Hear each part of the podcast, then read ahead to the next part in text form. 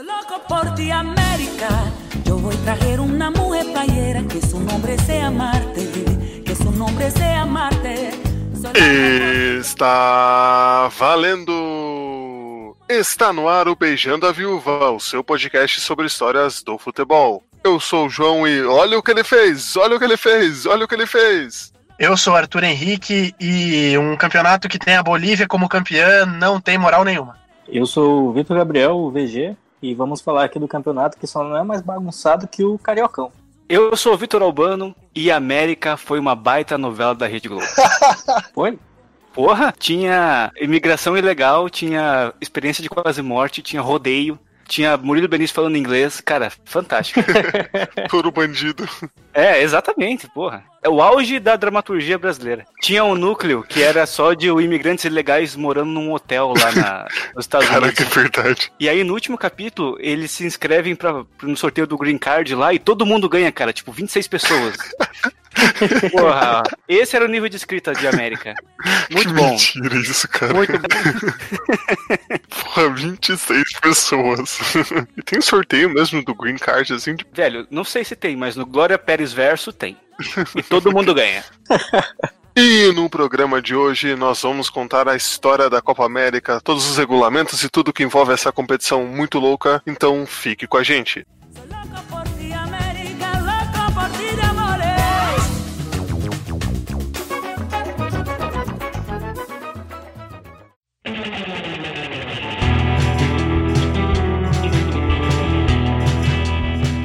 Olha, quem tem a memória um pouco mais forte vai lembrar que nós falamos da Copa América logo no nosso primeiro programa aqui no Beijando a Viúva, né, sobre a origem do futebol, porque a Copa América hoje é o torneio de seleções mais antigo do mundo, né? Ele não foi o primeiro a ser criado. Esse posto é lá do British Home Championship, aquele torneio disputado entre Inglaterra, Escócia, País de Gales e Irlanda do Norte, que foi extinto em 1984, então já tem algum tempo aí. Mas você ser o torneio pioneiro não quer dizer que você é o mais organizado, né? Então, ao longo do programa, nós vamos ver que a Copa América passou por muitas fases diferentes e fases muito instáveis, assim, de mudança de sazonalidade, seleções desistindo, né? até torneios acontecendo no mesmo ano, sabe? E isso é muito reflexo da situação política que vivia a América do Sul no começo do século XX. O futebol sempre foi reflexo da sociedade onde ele está inserido e na Copa América isso não seria diferente. Lá no mesmo programa que nós falamos da Copa América, nós falamos da Federação Argentina de Futebol, que foi a primeira aqui da América do Sul a se organizar, né? Foi pioneira nesse sentido, ainda em 1893, então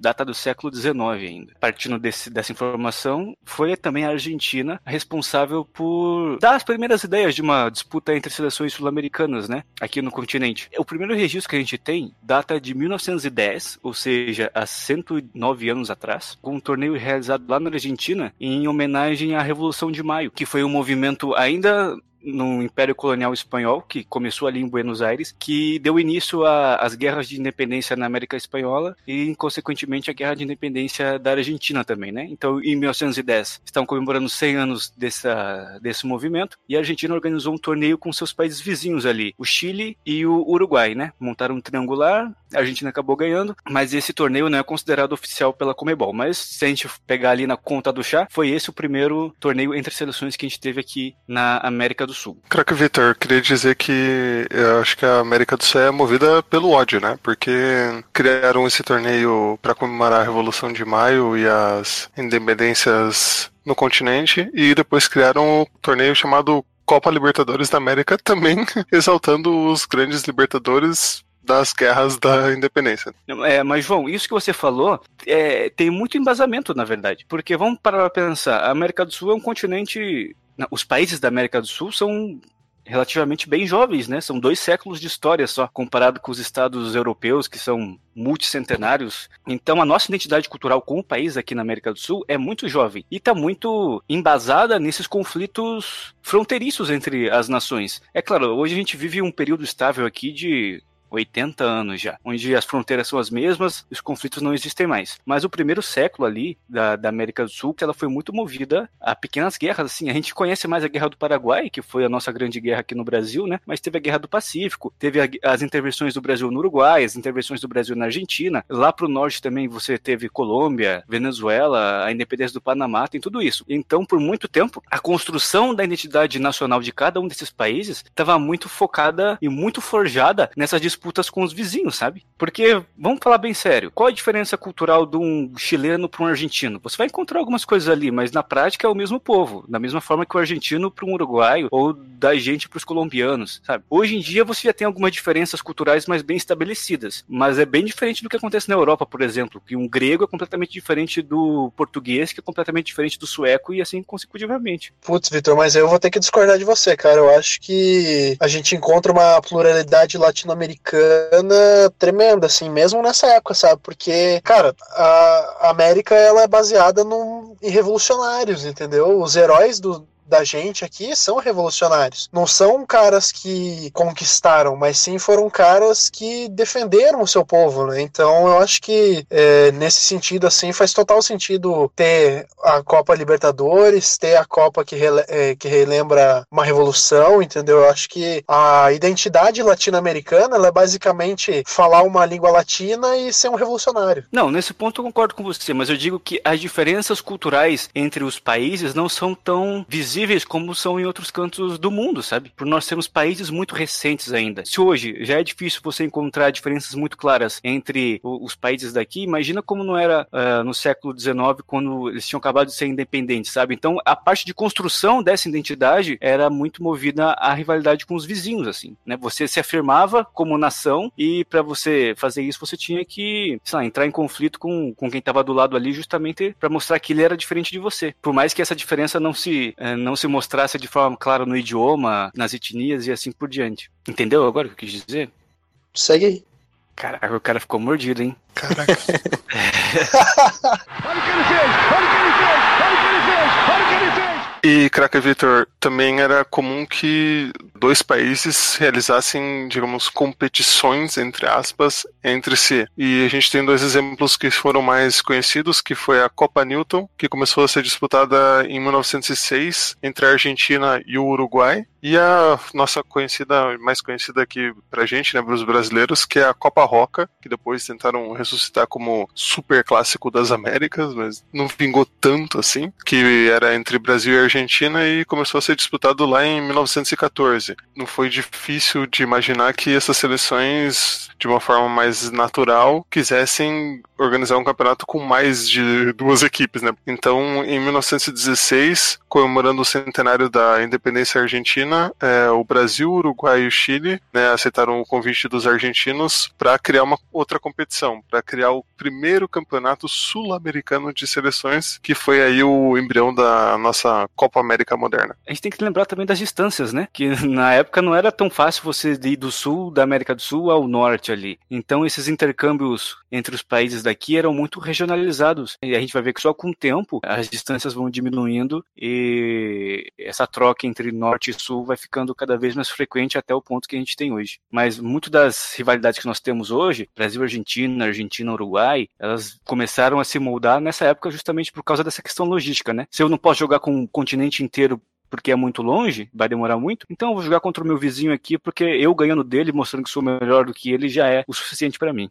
Exatamente, Crack Vitor. E esse primeiro campeonato sul-americano de seleções, lá de 1916, foi vencido pelo Uruguai, que além da parte esportiva, também serviu para um, afirmar a identidade dos países que estavam participando e, como o Vitor falou, né, das distâncias, do, de todo o esforço que devia acontecer para que essas seleções se enfrentassem naquela época, foi um jeito de integrar mais essas nações e também depois de um século anterior muito marcado pelas guerras, toda a independência dos países, principalmente de origem espanhola, né? E, e muito dos conflitos entre eles mesmos, né? Hoje é muito difícil para a gente imaginar uma guerra estourando aqui na América do Sul entre uh, países vizinhos, né? Porque, como a gente falou lá no começo, é um continente muito mais estável hoje do que era no século retrasado, né? Mas se a gente parar para pensar, as fronteiras do Paraguai, por exemplo, elas foram estabelecidas como elas são hoje no, em 1935, com a Guerra do Chaco, sabe? Então, era um resquício dessa América do Sul turbulenta ainda e, e enviesada na guerra, nesses conflitos fronteiriços, né? Então, tipo, a nossa geração, principalmente, que já nasceu nessa estabilidade, nessa paz, é difícil de imaginar isso, mas era algo muito comum. Como é que era o nome da guerra, Vitor?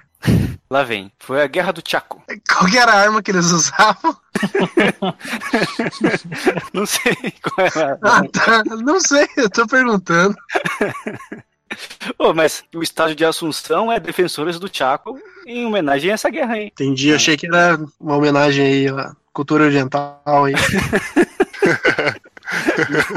Não.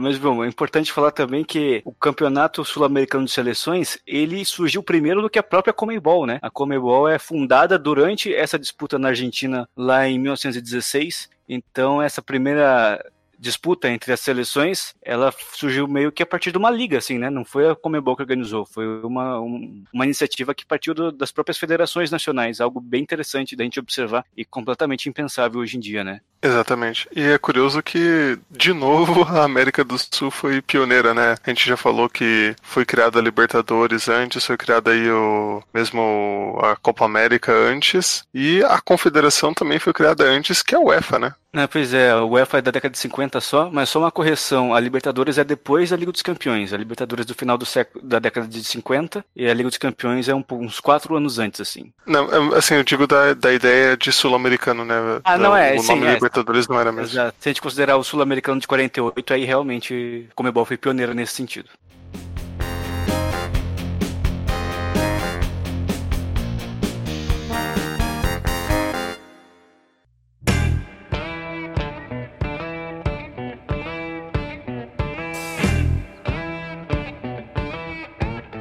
Bom, então a gente conta o campeonato de 16 como a primeira Copa América, mas ela é disputada de maneira organizada e oficial a partir de 17, né? Uh, e inicialmente a ideia era que se disputassem a cada ano, né? Era um calendário completamente diferente do que a gente tem hoje, então era mais ou menos possível que as seleções se reunissem todo ano para disputar um torneio continental. Assim, continental entre aspas, né? Nesse primeiro momento, a Copa América é disputada por é, Brasil, Argentina, Uruguai e Chile. Quer dizer, quatro países só e aqui do, da parte sul. Então, é, não era uma Copa América de fato, apesar de ser é, no nome. E aí a gente até entende, né? Porque imagina, para o cara vir da Colômbia jogar em Buenos Aires, ou vir lá de Quito jogar em Buenos Aires, ou vice-versa, era bem mais complicado, né? Não, não, tinha avião, não tinha ferrovia, muito menos estrada. Então, é, é até natural. E aí a gente vai vendo que ao longo dos, dos anos, que os países começam a participar aos poucos, né? O Paraguai, por questões lógicas, é o primeiro, ele começa a participar a partir de 21. Aí vem o Peru, a Bolívia, no final da década de 20. O Equador e a Colômbia só em 37. E a Venezuela, por fim, é o último país a se juntar só em 67. Então, quer dizer, a Copa América começa a ser disputada em 1916, mas é só em 67 que ela consegue reunir pela primeira vez todos os países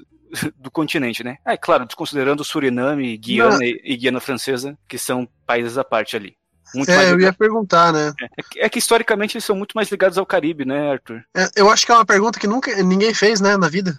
é. é igual a pergunta: e se a Iugoslávia tivesse um time hoje? É uma pergunta inédita aí, pra você pensar e refletir, você que tá ouvindo aí. Não, e assim, não é que faça muita diferença também, né? A Guiana e o Suriname disputando aqui a, a Copa América. E aliás, fica a pergunta, hein? A França poderia disputar a Copa América por causa da Guiana? O Maludá poderia jogar a, a Copa América porque ele nasceu na Guiana? Né, porque seria muito mais óbvio a França jogando do que um Japão e o Catar como a gente vai ter esse ano, né? Imagina a França jogando a Copa da CONCACAF, hein? Que maravilha que ia ser. Olha o que ele fez! Olha o que ele fez! Olha o que ele fez! Olha o que ele fez! E logo nesse começo, né, de disputa da Copa América, os dois maiores campeões começaram a se destacar ali na época, né? Porque, para quem não sabe, os dois maiores campeões da Copa América são o Uruguai em primeiro e a Argentina em segundo, né? Então, é, é um título que o Brasil não é um dos maiores campeões, né? O que é raridade. E muito dessa dominância de títulos aconteceu já no começo, né, da competição, porque de 10 anos disputados, o Brasil venceu apenas duas edições, né? E aí Uruguai e Argentina foram se dividindo ali entre os títulos, né, cara? E é muito louco porque o Brasil muitas vezes não conseguiu arranjar time, principalmente porque havia uma briga muito grande entre a Federação Carioca e a Federação Paulista, né? Porque, obviamente, cada uma das federações queria levar mais jogadores, queria se destacar em relação à CBD na época, né? Pois é, isso é uma coisa tão anacrônica se a gente pensar hoje em dia, né? Mas o Brasil deixou de participar de várias é, edições da Copa América nesse começo por causa disso, por causa dessa vaidade das federações locais. E aí Uruguai e Argentina se aproveitaram, né? Inclusive os dois títulos que o Brasil conquistou nesse primeiro período foram em edições disputadas aqui no Brasil, que aí não tinha como você não montar o um time para jogar no seu próprio país, né? Mas de novo, Argentina e Uruguai não tinham nada a ver com isso, e os caras foram Enquanto a gente brigava entre nós aqui, os caras iam empilhando taças. E é muito louco como, se a gente for pra, parar para colocar na ponta do lápis, é, o Brasil, os únicos títulos que perdeu em casa foram as Copas do Mundo, né? Porque mantém um recorde de nunca ter sido derrotado em eliminatórias em casa, né? O Brasil até hoje nunca foi derrotado em casa nas eliminatórias, olha só. Arthur, acho que puxando pela cabeça, teve uma época que a Copa América não foi disputada com sedes fixas, né? Eu acho que um, em um desses momentos o Brasil perdeu uma edição pro Uruguai, lá no Mineirão, alguma coisa assim. Então teve esse caso também. Uh, nós perdemos uma Copa América, sim. Então, mas eu, eu acho que essa que o Brasil perdeu é, não foi totalmente disputada no Brasil a final só que foi aqui, não é alguma coisa assim? É, exatamente. Ó, foi a Copa América de 83. A final foi Brasil e Uruguai. As finais eram dois jogos, né? E o segundo jogo foi aqui no Brasil e no, na Fonte Nova, em Salvador. E o Uruguai ganhou. Mas é, de novo, o Uruguai é a única seleção que conseguiu ganhar do Brasil no Brasil, né? E para finalizar esse pedaço, né, que foi essa primeira fase aí da Copa América, em eh, 29, né, é, já estava numa iminência de ter a Copa do Mundo, né? Então, como a gente já disse em outras edições, né? A primeira Copa do Mundo realizada no Uruguai é, atingiu níveis de expectativa de atenção jamais imaginados para o futebol sul-americano, né? Tanto que a Copa América, nesse período, acabou ficando seis anos sem ser disputada, né? Que foi o segundo maior período sem ser disputada. E no final da década de 20 tinha outra coisa muito importante acontecendo também, que era a transição do futebol amador para o futebol profissional nacional, né? Então, eu imagino que as federações locais tiveram muito problema para lidar com isso de maneira organizacional mesmo, né? E aí você passar isso para suas seleções devia ser até bem mais complicado. E assim, você falou da Copa do Mundo, né, Arthur? Vamos pensar o seguinte também: a Copa América era disputada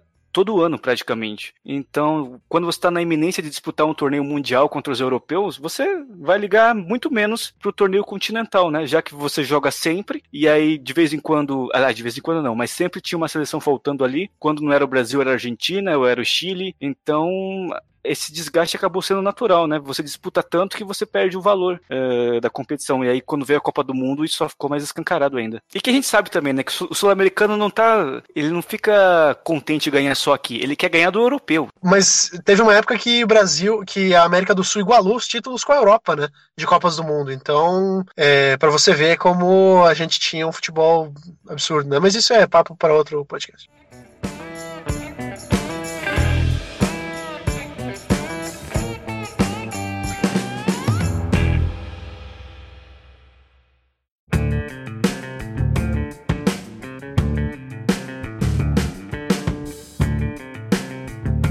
Arthur, você falou que a gente teve uma edição em 29, né? E depois veio a Copa do Mundo e nós ficamos sem disputa da Copa América por seis anos. Então ela só voltou a ser disputada em 35, depois da Copa do Mundo já. Primeiro com uma edição bem esvaziada, né? Sem a presença do Brasil, mas aí em 37 ela retornou com bastante força. Uma disputa lá na Argentina que pela primeira vez contou com jogadores profissionais, né? Tanto de Uruguai, de Argentina, como do Brasil. Então já era um, um futebol um pouco mais parecido com o que a gente tem hoje, né? Com jogadores contratados e focados só naquilo. O cara não tinha mais que pedir é, licença pro patrão dele para jogar na Argentina um, um, torneio continental, né? Porque era isso que acontecia na, na, época, né? E ainda mais todo ano, ficava até fácil de você entender porque muitas seleções acabavam nem indo, né? Tinha que ficar fazendo lá banco de horas para poder gastar depois pra ir jogar o torneio.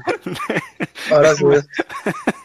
Imagina o, o, sei lá, o Friedrich, né? O nosso primeiro craque aqui no Brasil. O cara ficando até mais tarde pra poder sair no fim de semana jogar Copa América na Argentina, cara. Que surreal. Pois é.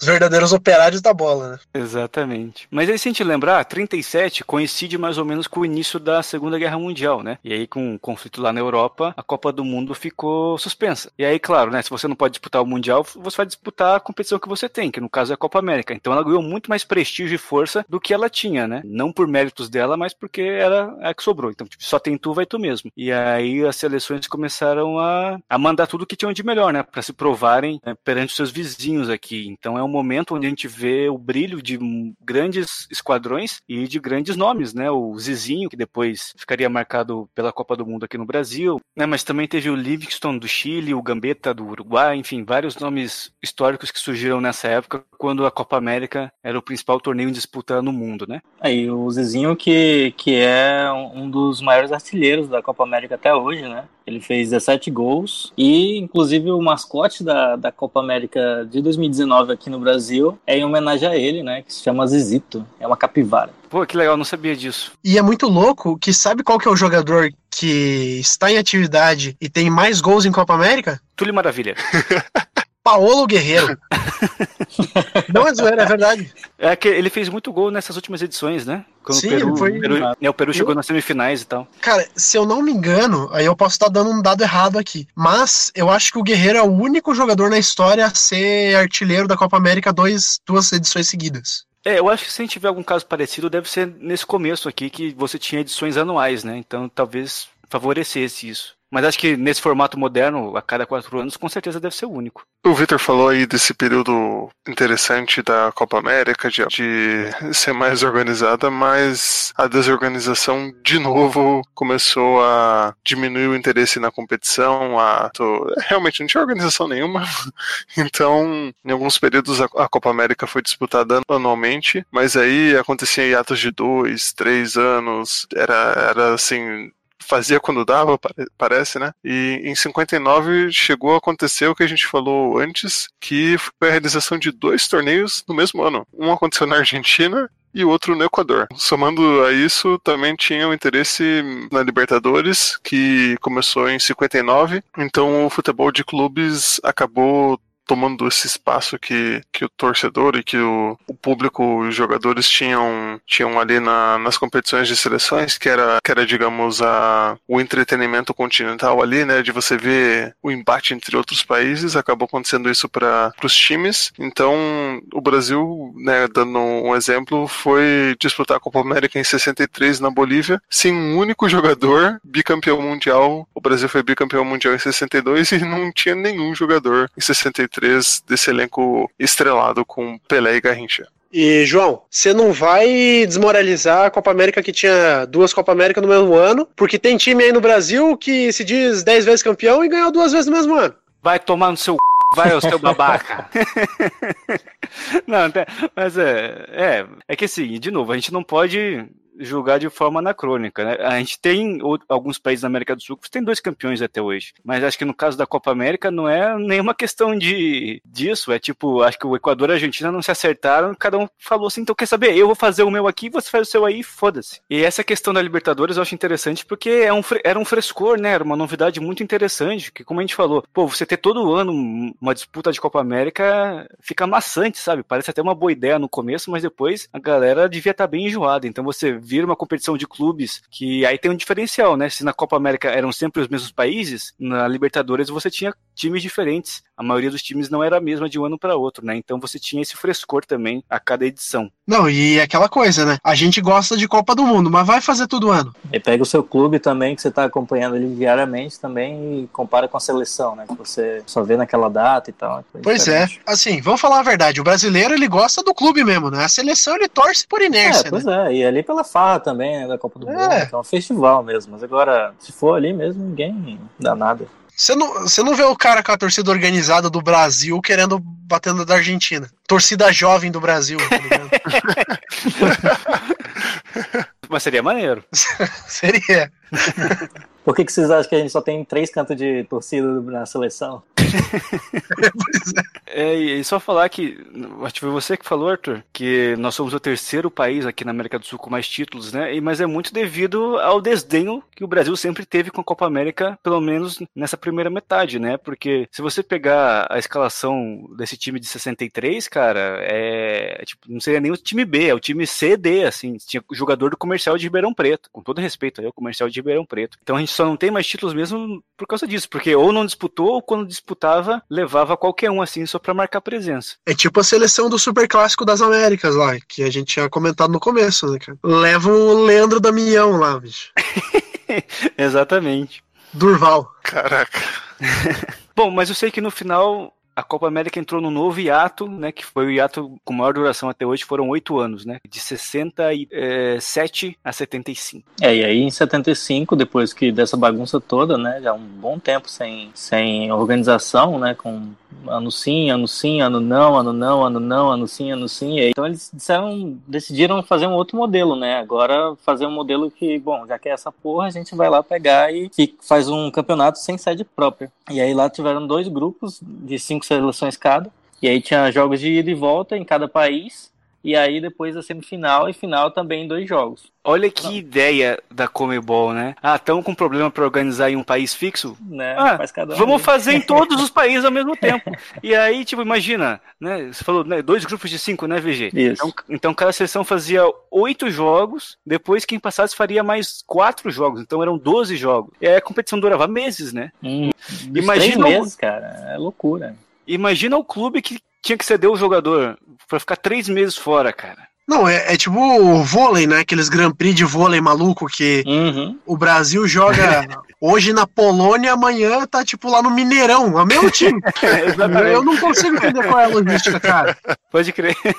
E aí, como o Tito falou aí, os, os clubes não liberavam os seus melhores jogadores, né? Porque, tipo, pô, imagina. E aí, meio que o que aconteceu? As seleções que tinham menos força acabaram se destacando, como foi o caso do, do vice-campeonato que teve a Colômbia e o Chile, e dos títulos do Peru e do Paraguai. Porque eu imagino lá que os peruanos, os paraguaios, eles não tinham muito problema em liberar os jogadores, porque pra eles era muito importante ganhar de qualquer forma, né? Agora, pra argentino, pra uruguaio, pra brasileiro, que já tinha um monte de taça, imagina, chegava lá na, na mesinha do Eurico Miranda, liberar o jogador dele por três meses. Você acha que ele ia assinar? E até, tipo, na Europa, né? Já devia ter muito jogador na Europa nessa época. Uhum. Tipo, não, não muitos, mas os que estavam lá eram os grandes craques. Então, os times de lá, imagina, liberar o jogador que você comprou a peso de ouro pra ficar três, quatro meses na América do Sul, jogando aqueles jogos que a gente sabe que não eram nada simples, tinha muita violência, não tinha é. nada a ganhar com isso. E aí ficou nesse, nessa brincadeira aí de 1975 a 1983. Foram três edições, no caso, né? Três edições. Isso. E o Brasil não ganhou nenhuma. É muito louco porque, assim, é, quando a gente pensa, né, naquela seleção que ganhou em 70 e só foi ganhar em 94, a gente esquece que o Brasil só foi ganhar um título em 89, né? Então, de 70 a 89, a gente ficou sem nada, né? Então, isso é, Uhum. realmente algo que, tipo, a seleção brasileira ficou 19 anos sem ganhar nada, nada, nada, né? É uma coisa que hoje em dia é quase impensável, assim. A não ser que você seja argentino, aí é bem fácil de imaginar como é isso. Tranquilíssimo. Desde 93. Mas que nem a gente fala que o Brasil tá numa crise, né? Que não ganha nada faz tempo. Tem um título há seis anos atrás. Um título de expressão, digamos assim. Que título? Copa das Confederações. Ah, tá. Ok. E, e é curioso que a gente fala aí de jejuns e tal. E o Pelé, o Pelé, ele nunca foi campeão da Copa América. E o Maradona também não. É verdade. Eu Assim, não o- tinha certeza do Maradona, eu falei. É, o, Marado- o Maradona eu sei que disputou, mas o Pelé, se você bobear, às vezes nem disputou com a Copa América, hein? Mas no Pau- Paulistão ele tem um monte, tá, João? Empilhou taças no Paulista. Olha o que ele fez! Olha o que ele fez! Olha o que ele fez! Olha o que ele fez! Bom, mas aí a partir da edição de 87, a Comebol percebe que ela tá perdendo muito dinheiro fazendo uma competição que dura tanto tempo e perdendo na questão técnica também, né? Que cada vez mais as seleções não mandavam seus grandes jogadores pra disputa, que só ficava cada vez mais esvaziada, né? Pô, era legal ver o Peru ganhando, o Paraguai ganhando, tudo bem. Mas, né, jogando contra o time D da Argentina, o time E do Brasil, aí você não tem tanto mérito. Então, a partir de 87, eles abolem essa questão da, de não ter sede fixa, né? Volta a ser cada vez em um país, e eles estabelecem que ela vai ser jogada a cada dois anos. Então, um ano sim, um ano não. É, não, não seria ideal ainda, mas já era um, um prenúncio de estabilidade aí, né? E só o fato de você ter um calendário estável e mais enxuto já facilitava para os jogadores serem liberados pelos seus clubes, né? Então você tinha esse ganho técnico que era essencial. E esse período estabilidade aí, no final da década de 80, década de 90 e década de 2000, é o que a gente está mais acostumado assim, né? Porque foi o período que o Brasil apresentou uma hegemonia que até então nunca tinha apresentado. Que ele ganhou em 89, aquele título aqui no Brasil mesmo, né? Que, que foi a última Copa América disputada aqui, o gol do Bebeto e tudo. Ô, ô Vitor, bota a narração do gol do Bebeto aí rapidão. Chegou pra ele, vai botar na área de novo, bateu por baixo. Romário, agora Bebeto!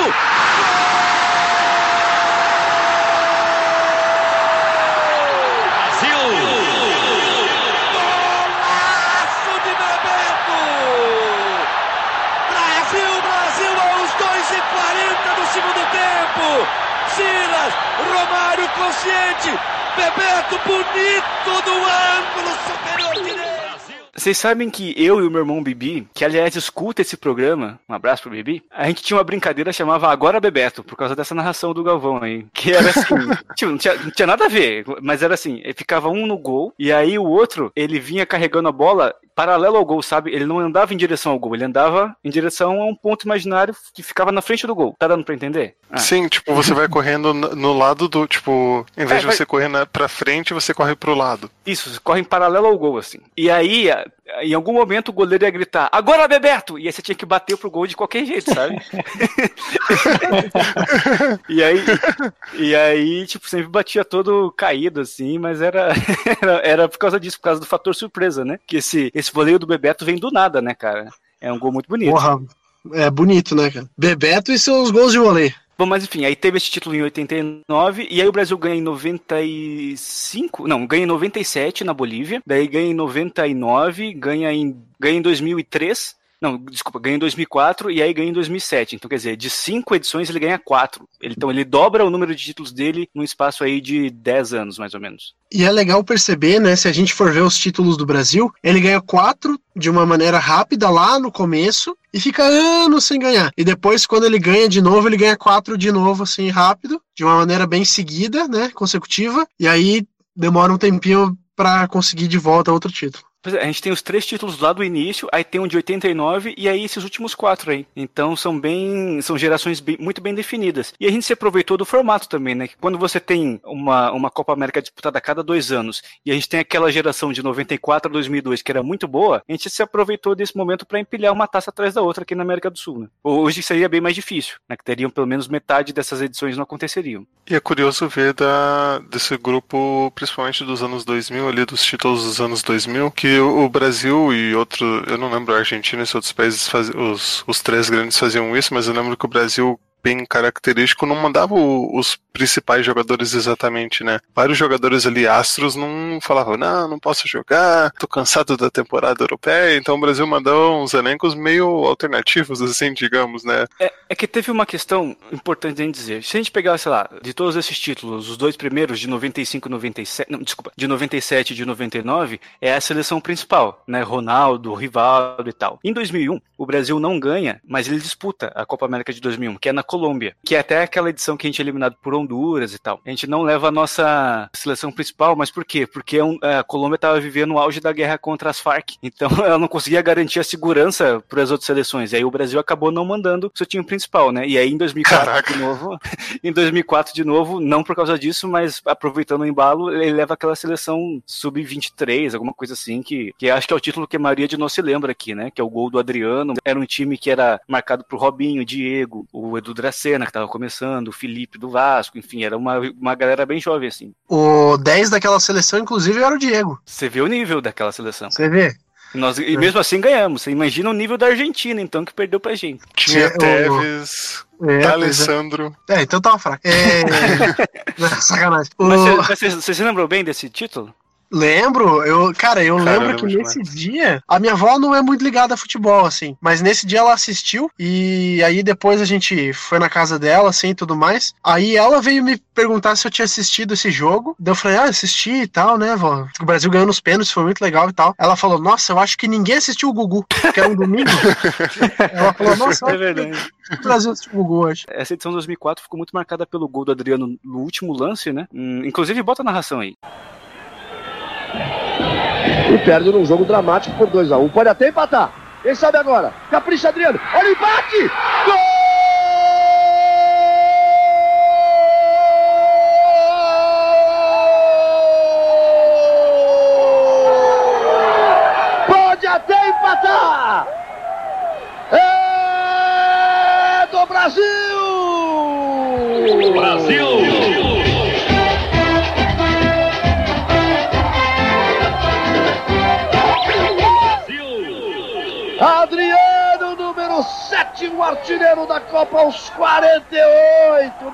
Instante final. A gente vê que o Galvão já tá fazendo aquele discurso, É, né? Ah, bom, que né? tu- não vamos ganhar sempre, né? Um grande time, a Argentina também é um grande time, porque a Argentina tinha marcado o gol no finalzinho também. É, então, Não, e tinha marcado o gol e ficar naquela putaria de cobrar escanteio e o cara ficar protegendo a bola, assim, sabe? Tipo, O Tevez. É, o, Te- o- o. Tevez fez isso, isso umas duas vezes, aí o, o, o louco Bielsa, que era o técnico, tirou ele porque ele viu que ele ia, ia dar confusão. E aí eu me lembro Sensato Bielsa, exatamente. É o, o Bielsa do universo alternativo. do multiverso. E aí eu me lembro que nos pênaltis a Argentina pegou.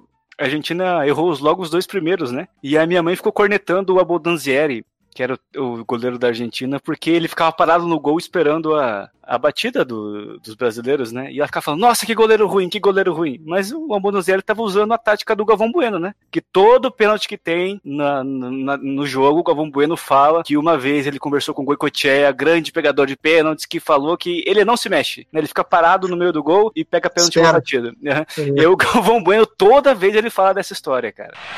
Goleiro argentino, o maior pegador de pênalti que eu já vi. Goicoechea? Goicoechea. Ele dizia o seguinte: pega o pênalti mal batido. Bateu mal, eu pego, fico parado no meio. Eu queria dizer que tem um episódio, assim, talvez engraçado, que o Adriano era tipo, o, o- tava brigando pela artilharia da Copa América.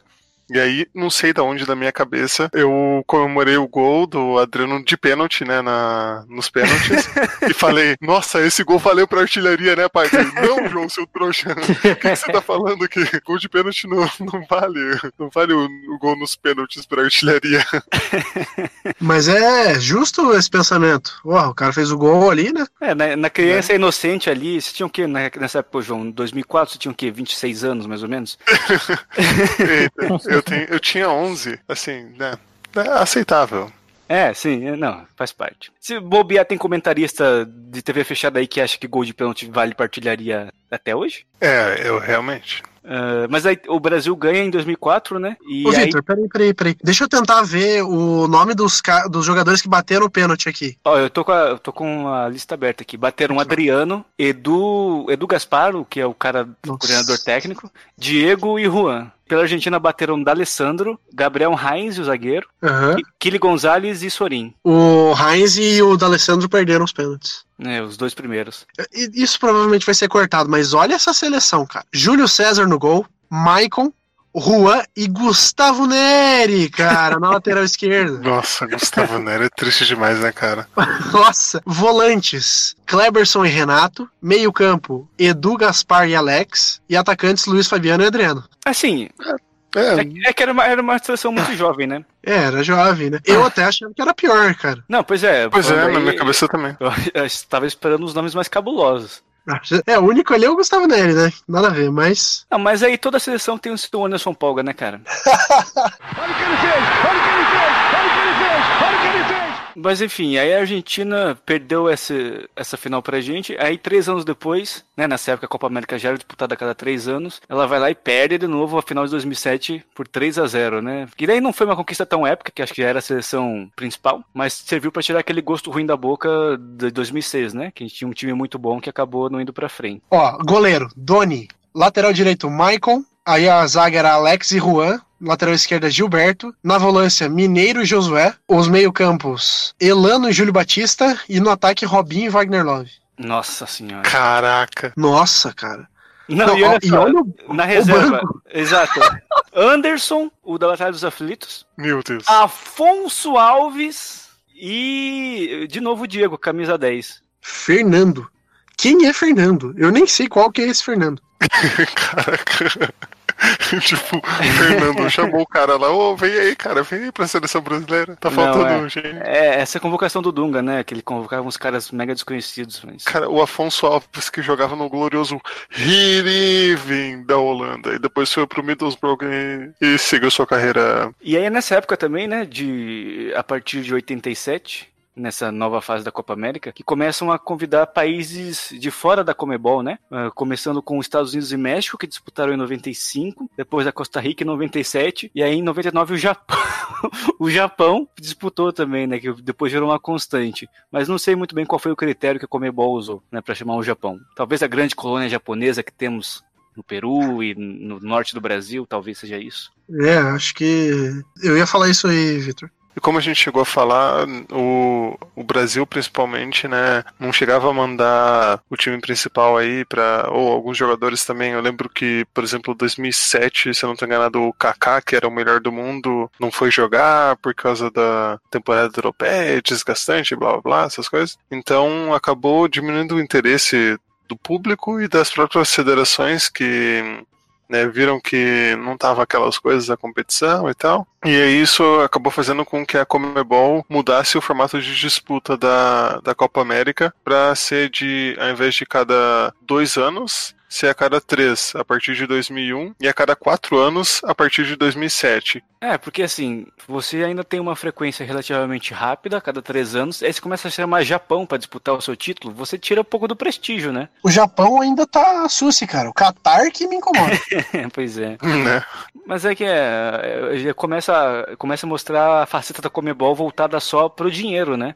É, Porque é. tec- tecnicamente são seleções que não agregam nada, mas abre o mercado consumidor que tem muito dinheiro. E a partir de 2007, né, a gente teve uma estabilização melhor porque a gente sabia melhor quando que ia acontecer a Copa América, né? Tanto que é, foi estabelecido já que são 12 equipes, né, é, de 4 em 4 anos e eu acho que é o melhor momento de organização, pelo menos na minha cabeça, porque a gente já sabe que o pós-Copa do Mundo a gente vai ter uma Copa América, né? Então, é, eu acho que é bacana, assim, porque quando a gente vê que o Brasil ou ganha a Copa ou é eliminado, a gente já tem uma perspectiva de quando será o próximo torneio, né? Então, eu acho sempre muito bom é, ter uma noção de quando que vai acontecer. E também eu acho que a gente vê uma globalização do futebol, né? Porque seleções que tinham menos destaque começaram a fazer boas campanhas, né? Como é o caso de Peru e Colômbia, que hoje em dia são seleções que se não entram para ganhar, entram para incomodar, pelo menos, e o Chile, né, que conseguiu aí ganhar os seus dois primeiros títulos da história de forma consecutiva, né? Tiveram a sorte de jogar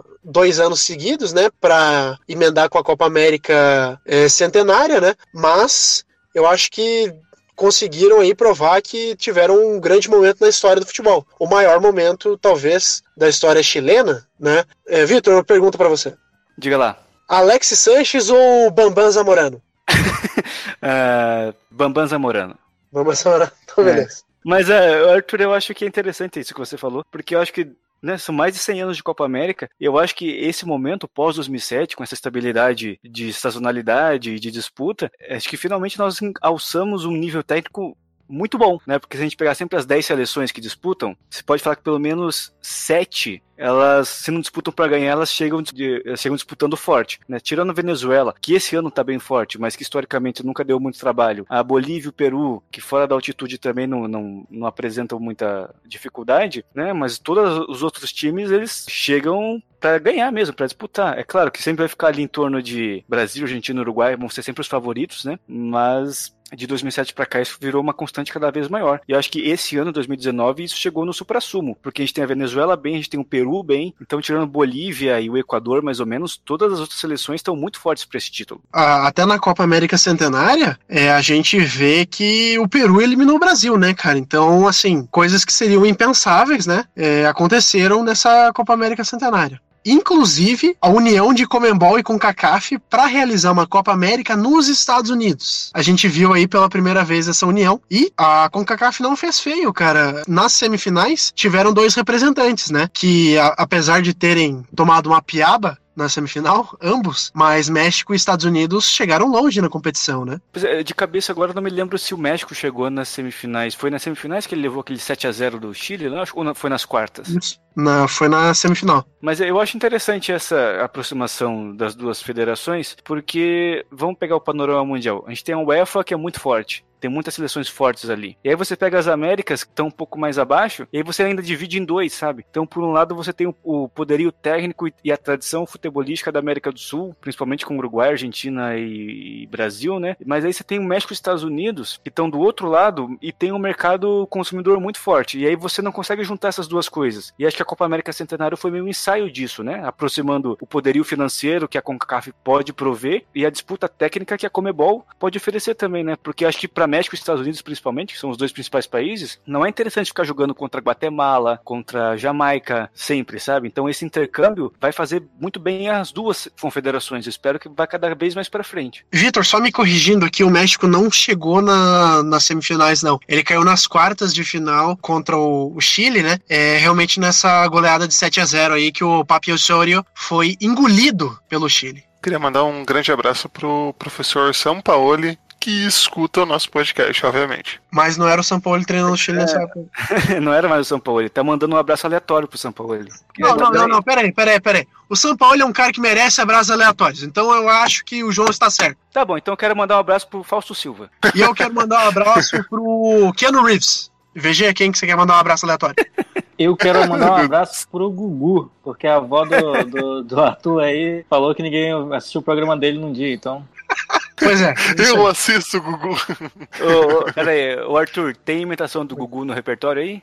Não, não tenho, ah, cara. Que pena. Tá. O Arthur, o Arthur, você sabe fazer alguma coisa? Tipo, ponto para os meninos! Ponto para os meninos!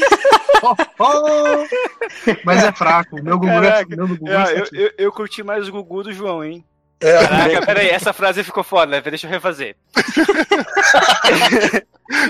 eu, curti, eu curti mais a imitação do Gugu que o João fez. Agora sim. Ô, João, manda um. Suzano von Richthofen!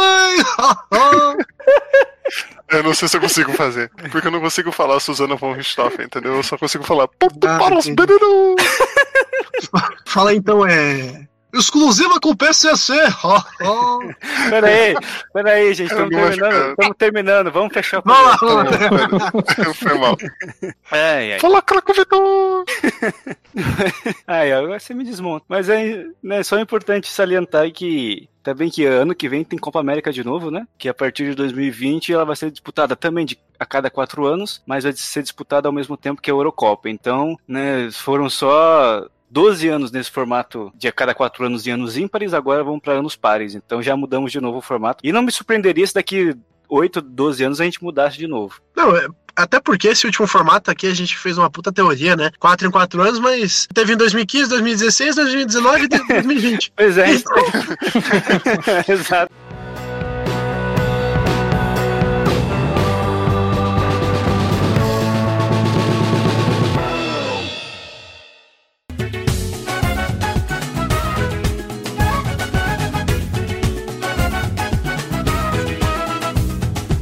Mas e aí?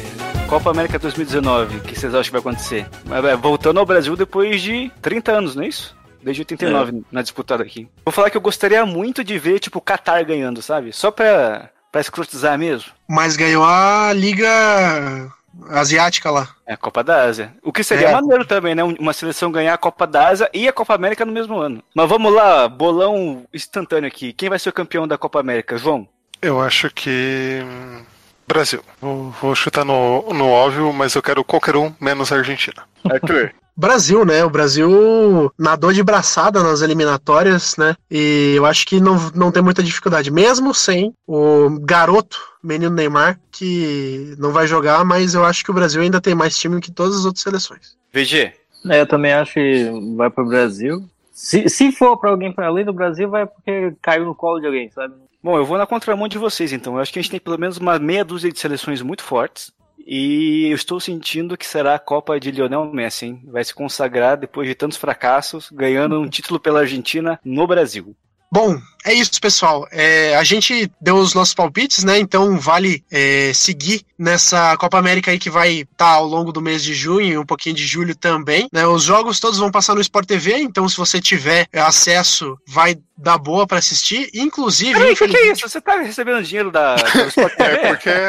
Caraca, que gratuito, cara, do nada. Então, assista no Sport TV, a melhor cobertura da Copa América. O que, que é isso? Sport TV, somos todos! Caminhões! É... Então é isso, galera. Um abraço e até semana que vem. Tchau, tchau.